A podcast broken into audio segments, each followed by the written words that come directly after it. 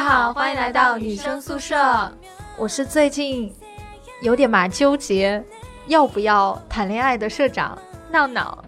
我是刚才吃了超级甜蜜的巧克力甜点的波波。我是今天嗯身体欠安，比较没有力气说话，但是前面两个人好像都很甜蜜的绿茵。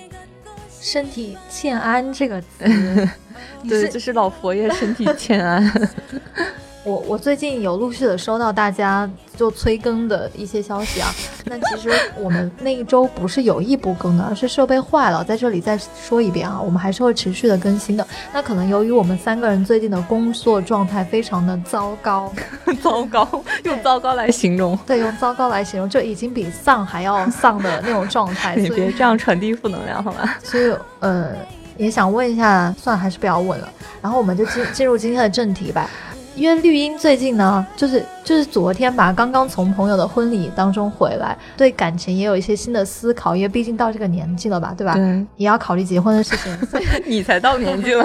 对 对对。然后我下周呢，可能也会缺席我们的女生宿舍的录制，因为我下周要去当伴娘了，所以呢，我们就由波波来发起了一个话题，是什么呢？我想到这个话题呢，是因为前阵子就前几天我晚上的时候跟一个让我。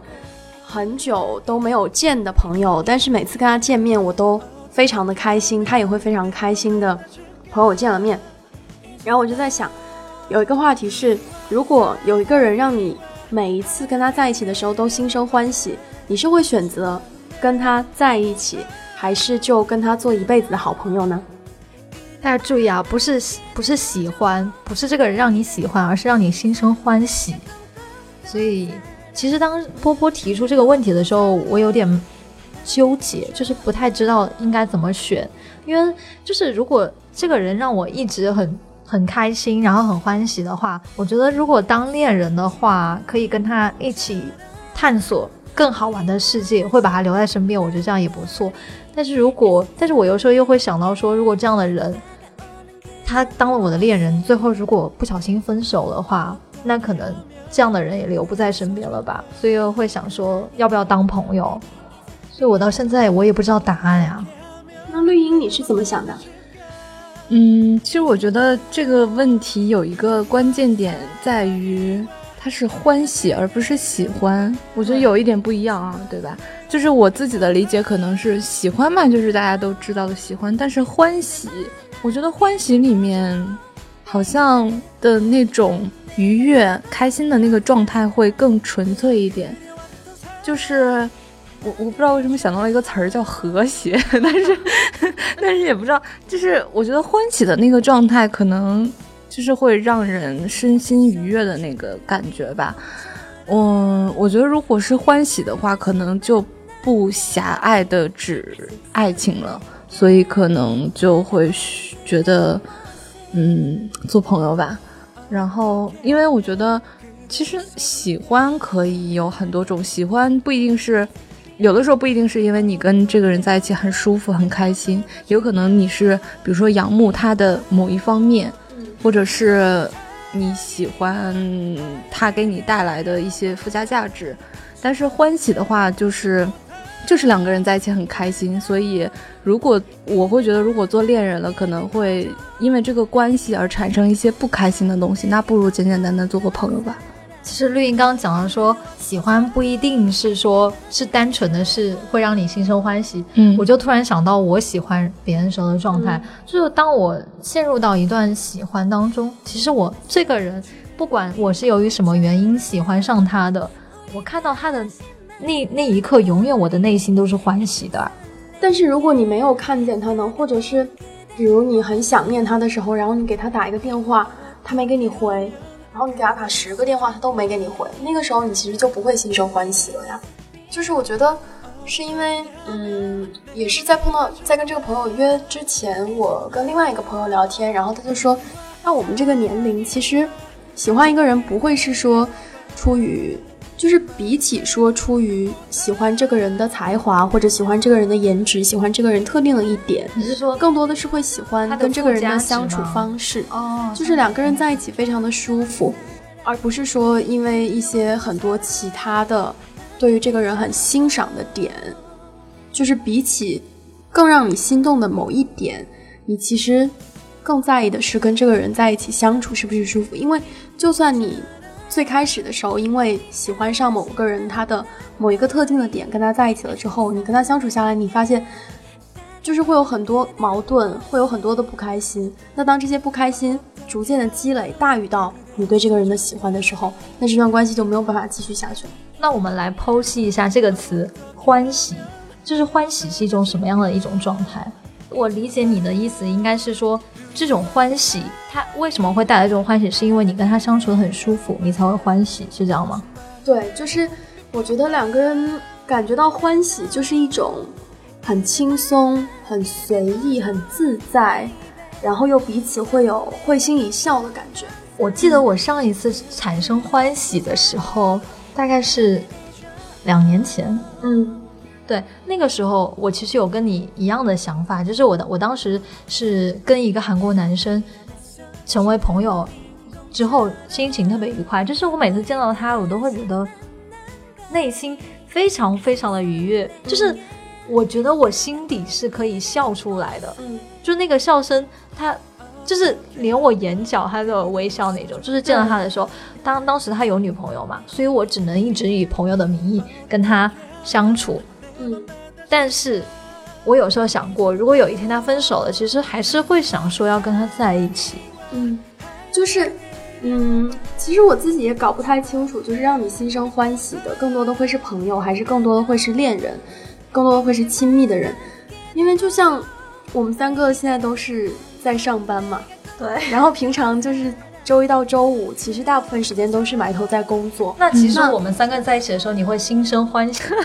我会很放松，就是我觉得跟朋友在一起的状态是一种很生活化的状态，就是如果你把你自己的时间大部分的都留给了工作，或者是留给了你你要去为自己未来的生活去拼搏的这些事情中，那其实你的留给自己、留给朋友、留给恋人的生活时间就会被大大的减少。但是我本质上是一个非常想要去以一种很舒服的状态去 killing time 的这这样的一个人，所以就我觉得你在工作中可能会戴上伪装的面具，就是那个时候你是不太真实的你自己。但是你当你跟一个让你心生欢喜的人在一起的时候，首先你是能够在他面前做很真实、放松的自己。第二个就是你在跟他交流的时候，你是能够感知到生活很多细微的小美好，然后被无限的放大，会构成对，会构成你的快乐的来源。嗯，所以我觉得就是按照我之前讲的逻辑，我觉得应该是会的，但是我有时候会出于那种就是不想要去伤害这个让我心生欢喜的人。你觉得你会伤害别人？我觉得就是如果是有了爱情的介入，其实都是会彼此伤害。就是我对于爱情持一种比较消极悲观的状态，所以当如果是这个人他在我身边一直都让我觉得很舒服、很欢喜，然后我也很想一直给他带来快乐的话，我就会选择以一种保护或者是有距离的状态去跟他相处，那就是说，就做一辈子的好朋友吧。波波跟绿茵都会选择让那个自己心生欢喜的人跟自己成为朋友咯，就不会去想要成为恋人。那我问你们一个非常尖锐的问题，虽然我知道绿茵的恋爱经历不多了，啊什么那那你多的？多的是吗？嗯那那你们在谈恋爱的过程当中，就这么多任男友，有哪一任让你们曾经心生欢喜过呢？或者说有没有哪段恋情是让你觉得这个恋人让你心生欢喜的？波波，你好好想一下。对对对，波波要在他的那个库里面搜索一下。结果波波摇了摇头。那我摇了摇头，是对于这个问题我并不是很想回答。哦，呃，但是我觉得我可以说，就是我觉得其实真的是，如果心生欢喜的话，对我而言，真的不仅仅局限于爱情。哎，其实还有还有一个，我觉得再探索下去，还有一个就是什么样的东西会让你心生欢喜嘛？比如说刚刚说的，可能是两个人的很舒服的相处状态，但对我来说，可能我觉得更多是，嗯、被懂得、被理解吧，会让我心生欢喜。就是你知道一个人，你说一个东西，或者是在说你自己发生的一件事儿，或者是表达你的一个情绪，你不需要用语言去过多的表达，那个人就能懂得。然后，比如说在同样一种情况下。嗯，你做出的这个选择可能跟其他人是不一样的，但是那个人是能够理解你的。我觉得这种这种懂得会让我觉得很开心、很欢喜。那如果有这么一个人出现，你愿意他当你的恋人？如果其他条就是其他状况 OK 的话，当然是能当恋人最好啊。就是，但如果比如说这个人是有女朋友的。或者是我是有男朋友的，或者是有一些其他的状态，两个人不能在一起的情况下，那能当朋友就已经很好了。所以其实这点好像好像我在这方面，嗯，不会像波波那样悲观吧。就是我是觉得，如果两个人能够彼此懂得，两个人能够彼此喜欢、欢喜的状态的话，那就能做恋人，当然是最好的。其实。其实我觉得绿茵的想法特别能理解，因为我觉得本来就是每个人对恋人的要求不一样嘛。嗯，那如果在一起谈恋爱的话，能有一个人这么懂你的话，我觉得当然是要紧紧的抓在自己身边，嗯，最好，嗯，因为不然你眼睁睁看他成了别人的老公，会想死吧？不是，嗯，这个也是，就是我我昨天那个就是去我一个学姐的婚礼嘛，然后也跟许多老朋友就是相聚了，然后。就是到我们这个年纪，大概就是朋友身边也会，比如说有有几个已经结婚了，或者有几个已经在计划自己的结婚，呃，或者是生孩子啊，或者是什么，就是人生步入下一个阶段。嗯，其实我觉得我其中一个朋友啊，就是我们昨天在就是在回程，然后一边开车，然后一边大家一边为了避免疲劳驾驶，就一边在聊天嘛。然后其中一个朋友他说的一个观点。其实让我特别惊讶，我觉得在这里可以分享给大家，就是，嗯，他跟他女朋友大概在一起也已经一两年了吧，然后应该也是属于那种比较有共同话题，然后比较能聊天啊什么的。然后，但是，呃，当你相处到一定阶段，生活一定会，呃，就是怎么说，就是就是步入一个很平缓，然后很琐碎、很鸡毛蒜皮的这样的一个状态，然后。我当时就就有一点疑问嘛，我说那如果这样的话，其实谈恋爱好像也能做的事情好像真的不多嘛，就是你可能每天说一下今天路上看到了什么，今天公司里发生了什么，然后早上吃了什么，中午吃了什么，晚上吃了什么，然后可能一周看一次电影，吃两顿饭这样，我就觉得好像这个状态，如果你跟朋友的话也可以啊。但是那个我的那个朋友，他说了一句话就让我很惊讶，他说。所以才要才想要挑战下一个状态，就是步入婚姻。我当时我从来没有想过这样的思路，你知道吗？就是就是你以为结婚都是因为爱，或者是因为爱的更浓烈，然后才会去步入到新的一个阶段，对吧？对，或者说可能比如说到了一定的年纪，然后有家里的催促啊，或者比如说想要生孩子啊，或或者怎么样的。但是我们完全没有想到，是说单纯的从两个人之间的相处的状态这样一个角度去出发，想要步入婚姻。而且，我觉得其实这样是一件很有勇气的事情。我我我问过很多人，因为其实我有点恐婚嘛。我问他们说：“你你当初为什么决定要结婚？你不觉得两个人，特别是男女男女朋友的时候，你不且不说同居啊，你你结婚之后，你就是会每天面对这个人。”他每天就会回你们一共同的家，那你跟他每天都会待在同一个房间里头，你不会生厌吗？我问过很多，就是即将要结婚或者说是已经结婚几年的人，然后他们跟我的回答都是，啊，对我有时候是会觉得说他每天在这里，我有时候会觉得他很烦，就就觉得自己一点私人空间都没有。然后当他那天说他自己有事情的时候，我会觉得我像笼子里飞出的鸟一样，我得到了解放，但是。还是想要跟他结婚啊？就他们得到的就这个，就他们说，因为老就是有有一个人在背后默默的支持你，其实那种状态是不一样的。哪怕你跟他就会心生厌烦，但是那个状态会让你觉得踏实跟安心。可能这就是大部分人最终在婚姻里找到的一种安全感吧。嗯，哎。我我不知道这个话题有没有跑题啊，但是可能真的是因为我刚参加完婚礼的话，我就会对感慨很多。对，我其实我想问你们，就是你们现在觉得啊，你们最终步入婚姻是因为什么？这个好像好像很难回答样子。如果是如果你一年前或者是半年前问我这个问题，我可能会毫不犹豫跟你说，我如果不是因为爱情，我绝对不会结婚。嗯，对。可是我现在比以前要理性多了。我现在依然也不会因为物质而结婚，但是我可能更加选择的不是说，我我以前是觉得说，如果我跟那个人爱的是飞蛾扑火，或者是真的是火花四射的话，我会觉得说他是一个很适合结婚的伴侣。那现在我因为自己在社会上，我觉得过得很艰难，然后我我就觉得说，现在如果真的要找一个结婚对象，我会。更愿意去找一个两个人不会爱的那么浓烈，但是是细水长流，甚至我更可能偏向于说是要找一个他是从内心真正欣赏我的那个人去结婚。对，爱不爱其实比重也不是那么大了，可能占了百分之六十，但是有百分之四十我会给那个他是真的从内心欣赏我嗯的人去愿意跟我，我会愿意跟这样的一个人去走入一段婚姻。嗯。对，我记得我很久之前看过一部电影叫《时时刻刻》，然后它是讲伍尔夫的。伍尔夫她丈夫就是医生，是那个蒙太奇吗？这是三段。对对对，都是伍尔夫的小说，还有她自己。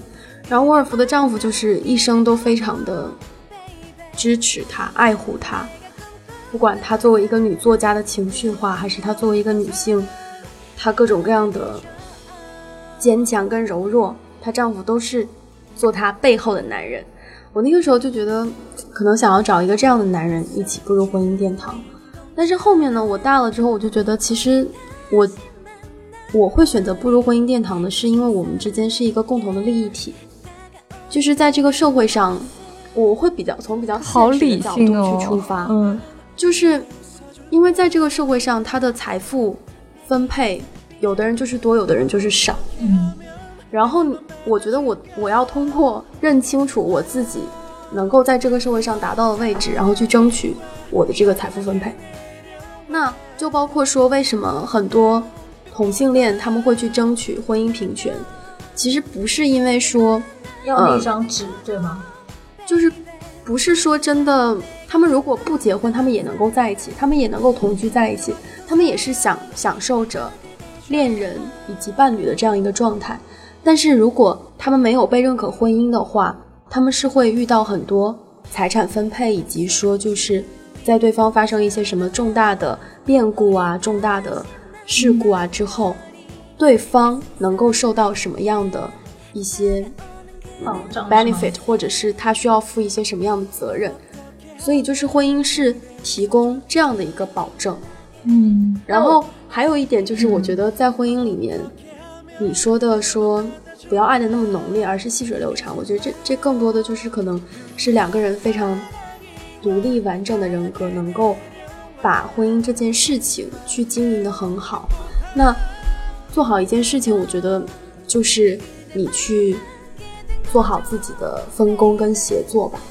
所以我自己是感觉，婚姻对我来说会是这样的一个状态。我我觉得就是波波把这个婚姻一分析完之后，我突然觉得，其实个机器。其实如果如果你不喜欢他，你跟他一起生活，按照波波那种模式，就互相分工协作的话，也没有那么艰难呀。真的。但是但是我觉得就是按我们的听众，按我们听众年龄可能都还比较小，所以你们可以不认同我的说法。但是随着你们自己的年龄增长，你们。遭遇到的事情，你遇到的人会会对你们自己，呃，以后对于爱情、对于婚姻的看法形成你们自己的认识，所以也不是说我们说的都是嗯对的。这其实我我觉得我，我觉得因为因为本来我以为我跟波波的在这方面会差不多会对，但其实我发现我跟他还是差别蛮大的，就是我不会恐婚。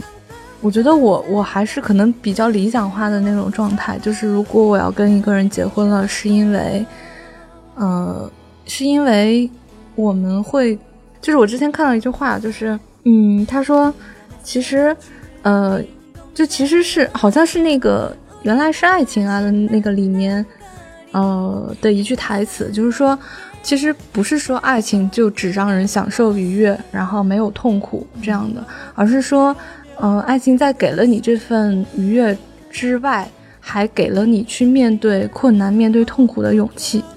我觉得是这样的，就是我想跟一个人步入婚姻，是因为我想每就是那个那个那句话怎么说来，就是每天醒来看到阳光与你同在的那种状态，然后被咖啡香叫醒是吗？什么东西？没有，就是就是我是想跟一个人可以更亲密，然后更呃更多的在一起，而且呃我们会让比如说我们彼此的家庭，呃我们的背景，我们的所有的所有的生活的更多细节可以产生联系。但是同时，也是因为我们给了彼此勇气，让我们能去面对在一起的一些困难、一些困境。就是两个人是比一个人好的。你这句话，我突然想到了舒婷的《致橡树》，就是我们共同分担雾霭跟风雷，是不是？嗯我当时在读书的时候，我读到这篇文章，其实就这这这首诗，我其实是非常触动的，嗯因为就像你说的，你觉得两个人比一个人好。我在若干年前，我是觉得一个人比两个人好，嗯但是我我想跟大家分享一个我最近跟我同事之间的一个故事吧，大家也都认识他，也上过我们的节目，他是小鬼。那小鬼最近因为一些家庭的原因，他可能要离职。他在食堂里跟我吃饭的时候，我问他，我说为什么你会这么果断的想，就是可以做出离职的决定？然后我就问他，我说我问你，你觉得两个人好还是一个人好？然后他跟我说，他说我其实觉得一个人我辞职了我也可以过，但是当我的另一半跟我说出没有关系，你就做你自己想做的，你就去辞职吧，我养你的时候，他说我觉得我内心特别的踏实。他说那种踏实是一个人没有办法去给自己的。然后其实那一刻我好像突然懂了，就是婚姻对于或者说是恋爱对于一个人的意义吧。嗯，对，哎，这个怎么说呢？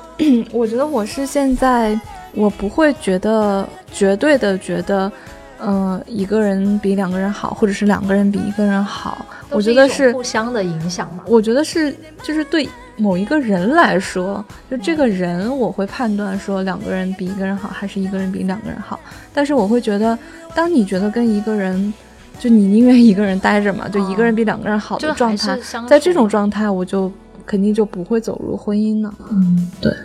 我我我有段时间我在跟很多男生在聊到婚姻或者是女朋友这个话题的时候，我有问他们，我说我说如果不是因为爱，为什么要结婚呢？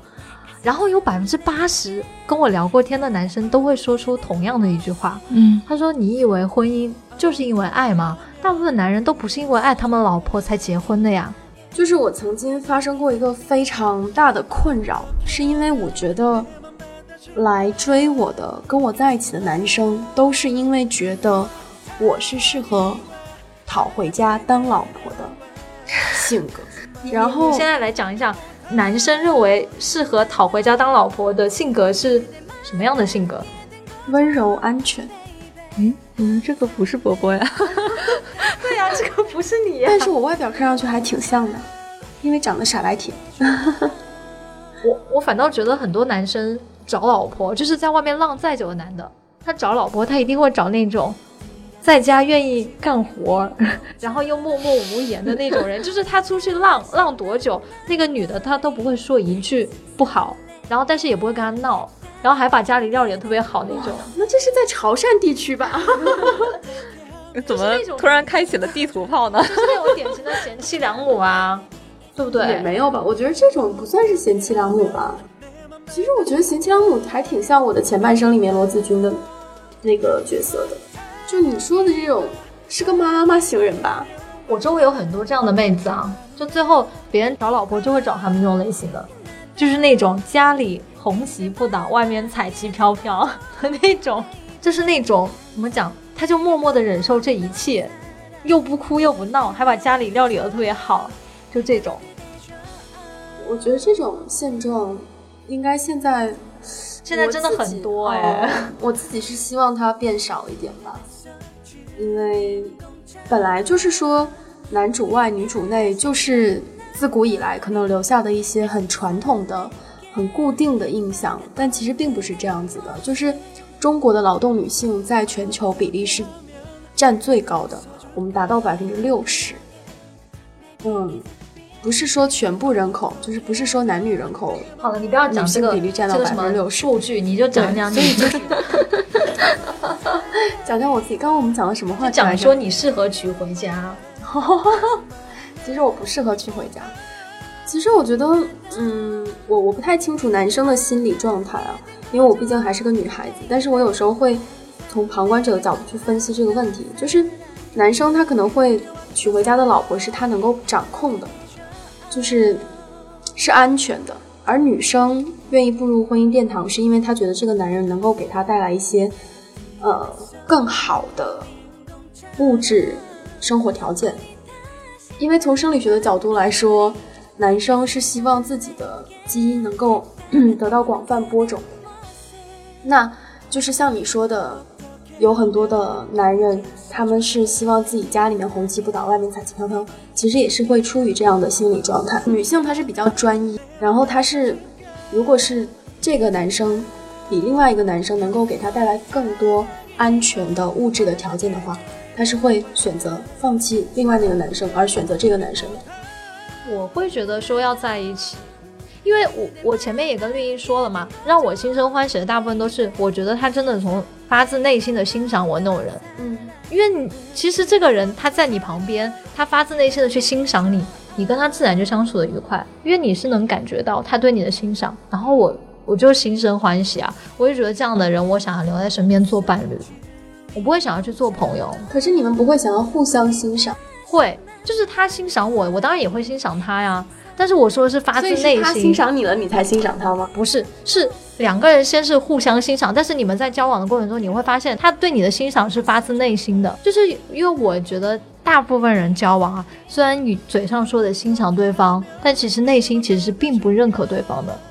就是你不会内心真的发自内心的会觉得哇，我真的觉得这个人他有很多优点，他很棒，我很欣赏他。其实大部分人都不会。但其实我觉得，就是说，可能最开始的时候，你喜欢上这个人，你他让你心生欢喜，是因为一些优点。但是到后面，人都是有缺点的，人不可能都是完美的，他总会有让你觉得很不舒服，或者是你就是看不惯的点。但是这个时候，你就会愿意说，能够出于一种恨铁不成钢的心态，然后希望他能够变得好，就哪怕他自己不愿意改，你也是希望他在不愿意改的这个范围内，让自己过得很舒服的。我以前其实我妈说你总是会揪着别人的缺点不放嘛，嗯，你就会去忽略别人的优点。其实我现在依然会这样，但只是对我自己，我我很少会去说我自己有什么样的优点，因为我都看不到我自己有优点。但是我会揪着我自己的缺点无限的去放大。嗯，但是我我对于现我现在对于别人我不是这样，我会去。发掘他的优点，我可能会尽可能去忽略掉他的缺点。那如果跟他在一起的话，我发现了他的一些缺点，是我可以忍受范围之内的。而且如果他现状，他维持现状，他并不会过得很惨，而且又很开心的话，那我希望我要去帮他保持住这个现状。我现在觉得他开心比较重要。就至于他能不能成为一个很好的人，或者说是他能不能改掉他的那些缺点，我反倒。不是很去纠结这个问题了，嗯，因为如果他能够开心的话，哎，我觉得 我现在突然有一种感觉，就是我们三个在这，三个状态非常适合谈恋爱，但是没有人，对，我们就在这空谈，你知道吗？这不是粉丝吗？啊，粉丝不是天天跟绿茵告白吗？没有啊，是跟你告白啊。上次有一个真的我好感动啊，那天。半夜的时候，然后换到那个女生宿舍的那个位，啊，但是没有征得他同意。哦，没事，不知道。那还是，但是但是大家可能不知道他的 ID，所以可以念吗？为什么？为为什么？为什么？对我们问一下闹闹吧，因为真的我觉得非常的，就是你知道，你嗯，其实其实倒不是说那种就是什么男女生之间的那个表白，就是单纯你表达对一个人的喜欢，但是。嗯，他又不止于喜欢，就是他是言之有物的，你知道吗？我觉得这所以是能夸到人的心里的，就是一种让人心生欢喜的表达。对，呃，我我觉得可以在这里面说一下，呃，我把他对闹闹表白的，其实他上面是其实说了一下，他说，呃，因为我们上一周是周三更新的嘛。然后他说：“你知不知道我两连续两个星期都在周二的时候去看有没有更新，然后上面显示的都是一束灰色，代表都是听过了的。我心中那种失落瞬间，整个身躯都是空落落的。我甚至突发奇想，这种不盈利的电台，姑娘们是不是不做了？呃，所以。”他下面的表白是说：“他说最喜欢闹闹了，喜欢你们探讨一切搞得懂、搞不懂的东西的那种好奇劲儿。虽然说电影聊电影聊戏曲的时候错误百出，但是真的喜欢闹闹那种落落大方、侃侃而谈。（括号这么说是不是有些直男的意思在里面？）（括号完毕。）他说最喜欢闹闹不扭捏不做作的气息，最喜欢闹闹的情商高，能准确直面内心的感情，还乐于分享给我们听众，带给我极大的快乐，并且让我也学会如何去面对自己的感情。最喜欢闹闹的独立精神。真的很少姑娘会有这种独立的想法，她们找男朋友是希望做男朋友的女儿（括号这不是直男）。这种姑娘很多很多（括号完毕 ）。最喜欢闹闹的机智轻巧的几句话就能带过尴尬，活跃气氛。最喜欢闹闹的善解人意，即使遇上那些情商低的低的人来硬撩，也不会去伤害他们。总之，最喜欢闹闹了。天哪！啊，让把我们两个置于何地？我我我说说我第一时间看到这个，因为绿茵第一时间就把这个截图给我了嘛。我有看，我看完之后，其实第一个是感动，然后第二个是我觉得很惊讶。嗯，我就我就没有想到，说我就每天在这录节目，原来可能我传达出来的是我的这样的一种性格，然后。然后我我特别谢谢你能够发现我自己都发现不了的优点，对，就很谢谢你。而且呃，他每他讲这些话，其实让我想到了我高中的时候，呃，有一个我现在都觉得很遗憾的男生，他跟我告白的话吧。虽然我不是说你在跟我告白啊，我我说的就是说我想起了那一段，嗯，曾经也非常的感动的那段时光吧。因为那个男生他也是。讲了讲了很多很多的话，但是我到现在我都不知道那个男生他在哪个班，他叫什么名字，呃，他他现在在哪里？所以就是，但是那段回忆对我对我以后的影响是非常积极的。就是每次在我很很自我怀疑，然后就不相信感情的时候，那那一段回忆，我都会觉得说，哦，其实我曾经也有被人这么珍惜过，所以。就是看到你留言的时候，我我有想到那一段日子，所以很谢谢你。哇，此处应该有落泪。嗯，哎有哎有哎，他看不到而已。闹闹声音都哽咽了耶。对，所以其实其实这个我觉得就跟之前我说的一样，就是生命中我觉得能遇到这种懂得，其实挺会觉得很幸福。我记得就是也是让我印象很深刻的。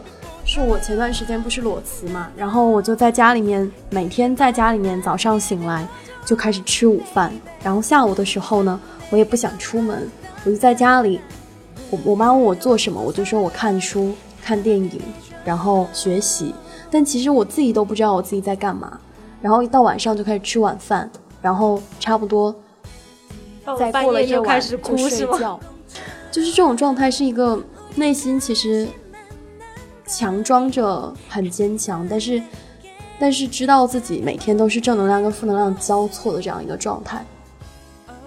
然后那个时候就有时候会听以前自己做的电台，在网易云音乐上面就会有人，就是每天都会有三三两两的人新增来关注你。然后其中有一个姑娘，她就给我留言，她就说，嗯。她反正意思就是好像很喜欢听我在电台里分享的那些知识之类的，然后声音很好听什么什么。然后我那个时候，因为我当时正好是就情绪非常低落，好像是很想哭，就是无缘无故想哭。然后突然手机它就亮了，就是网易云的留言。嗯。然后我就给他回了一句，我说你是上帝派来拯救我的吗？然后他说不是啊，是你的声音治愈了我啊。然后我那个时候就觉得。就是会有生活中会有很多这种细小的给你温暖力量的动力，会让你觉得生活还挺美好的。因为我从来没有想过自己可以去影响别人的情绪，或者是带给别人积极的正能量嘛，所以有时候会有一些舍友给我发私信说我们影响了他，或者说是他有什么不能抉择的时候，会问我帮他做选择。其实我我也蛮惊讶，说自己原来也可以去影响一些人。嗯，对。但是我现在真的想说，我连自己的决定都做不了，我真的没有办法替你们做决定。嗯，我最近一直在纠结，可能又要偏题了。我最近一直在纠结一个非常深刻的问题，就是人到底应该怎么样的去认识自己呢？怎么样去正确的认识自己呢？嗯，自己到底是谁呢？这个问题我到现在可能才真正开始去想、去研究，但是我一直都不知道怎么才能找到答案。我其实也是，就是一直都在想这个问题。然后我今天早上突然看到一句话，我可以在这里分享给大家。他说：“人们要做自己这件事情变得难，是因为他们不知道真正的自己是什么模样。他们说我要做自己，其实他们说的是我要做幻想中的自己。事情变得简单，只有一个条件，就是不带任何虚伪的感受你自己。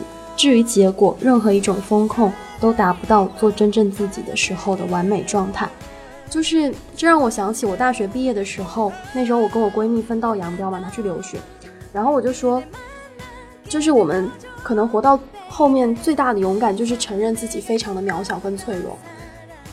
就我以前总觉得自己是个 hero，我也在就是笔记本上曾经很幼稚的写过，说你可以，你你相信你自己可以做到，但是后面我就。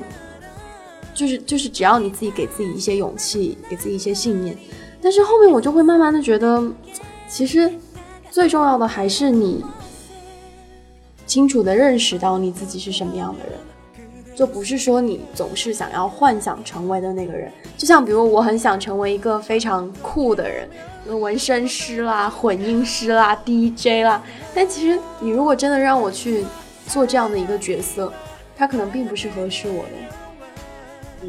对对，你你讲的这个，我我有，我那天有跟一个朋友说，嗯，我现在开始好像逐渐的在思考这个问题的过程当中，我开始会去听自己真正在想什么，就是可能以前我会自我麻痹，就比如说我脑子里蹦出了一个一个东西，可是我内心的声音是另外一种，但是我就会把内心的声音给抛掉，嗯，就是就是会觉得说，哦。我就是那样想的，但其实我内心不是这样想的。但我现在很多时候，我会静下心来，真正的去听一听，如果有事情发生，我内心到底是怎样的？嗯。但是我觉得，如果你要真正的去按照你内心的做，其实还是很难。对啊，所以，所以找自己，然后真的能够做自己，或者是完全按照自己内心的想法走的人，我觉得真的好伟大。对，就刚才我也是，嗯，看到了一个东西说。嗯，就是问你想要的爱情是什么？就是也回归到我们最开始的那个主题跟问题，就是如果一个人让你心生欢喜，你是想要跟他作为朋友，还是成为恋人在一起？就我看到有一个人的回答，他说他想要的爱情是希望我是一个让你心动的人，而不是权衡取舍、分析利弊后觉得不错的人。其实这个东西。怎么说？可能会有人不认同吧，但是还是挺希望，最终走到一起的情侣，会就是怎么说？最后你嫁给的那个人是因为爱吧？当然会心动啊！心如果不跳的话，那不就死掉了吗？好冷哦，冷了。嗯，好吧，我们在讨论的这么爱情，其实跟自己都是，我觉得是人这一生当中，嗯，一直都在寻找的一个。课题吧，对，其实又深刻又很难得到答案。我们在这边也真的只是按照我目前的一个状态跟年龄来讨论这个，因为其实本来就是没有答案的呀。但是因为它没有答案，所以才让我们欲罢不能啊。对。然后还有就是，我前阵子呃看到一个朋友，他刚去意大利玩，然后他就说，对于我来说还是诗歌。文艺还有爱情才是生活的三大必须要素。我就觉得看到这句话之后，我突然又找回了我大学时候的状态，就是就觉得有勇气，是不是？就是从心嘛。你知道从心这个这个两个字连起来是就是怂啊。好吧，那我们今天的时间也差不多了。嗯也可能之后等到我们三个都恋爱了之后，呃，可能对爱情又有新的感悟，或者是，嗯，或者是有什么做自己的一些新的感悟，再跟大家不会啊分享吧。不会啊。如果就是可以谈恋爱的话，那我就去谈恋爱了，谁还来录电台啊？不要说的这么忧伤，我们都是你的朋友，我们坐在一起是每天朋友的聚会聊天。就我们是让你心生欢喜的人，不是吗？嗯，对。如果有一天我们不做电台了，一定是因为我们各自谈恋爱、各自结婚去了。希望是这样，我希望不是因为我们穷不想录节目了。哎，你这句话有强烈的暗示。没有暗示，没有暗示。好啦，那最后再跟大家说一遍，就是我们现在节目呢，是在可能是在周一，也可能是周二，还有可能是周三，每周一更新在网易云音乐、喜马拉雅 FM 还有苹果的播客上面。那如果想找我们玩的话呢，就是在微博上面搜索“女生宿舍 FM”，然后点击关注，然后来参与到我们嗯、每一次的互动话题当中。那如果想要加到我们的舍友群里面，就是你你你能承受微信每天有几百条消息、上千条消息这样的呃聊天当中呢，就先添加社长闹闹的个人微信，是闹闹 TVXQ 的全拼，就是 N A O N A O T V X Q。